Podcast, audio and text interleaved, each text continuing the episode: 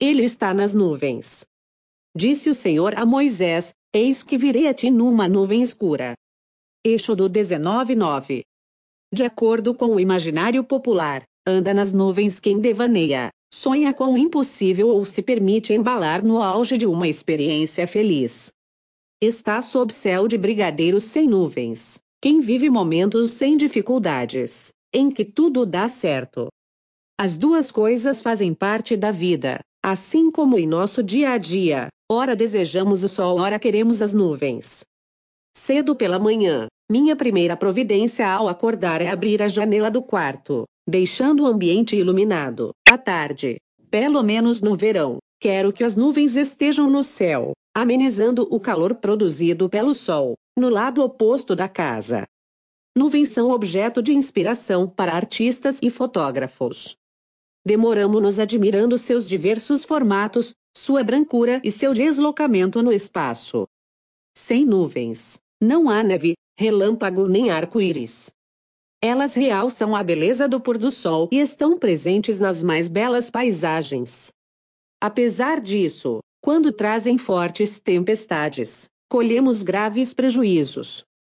As nuvens são muito importantes para o equilíbrio da vida no planeta, sendo responsáveis pelo ciclo da água e pelo clima. Portanto, fundamentais na meteorologia. Há muitas referências bíblicas às nuvens. Citando apenas algumas, Cristo virá sobre nuvens Mateus 26, 64. Apocalipse 14, 14.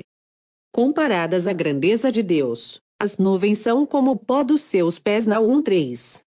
Durante a peregrinação israelita pelo deserto, durante o dia, uma nuvem na qual estava o Senhor amenizava os rigores do sol Êxodo 13 e 21. Entre as orientações que deu a Moisés, antes da promulgação do Decálogo, Deus lhe garantiu estar a seu lado, numa nuvem escura, a fim de que seu discurso tivesse credibilidade diante do povo. Êxodo 19:9. Há outros textos nos quais a glória divina aparece velada por uma nuvem, em benefício do povo pecador. Essa é uma lembrança apropriada do que há em meio às nuvens que, figuradamente, às vezes nos impedem de ser aquecidos e iluminados pelo sol da existência.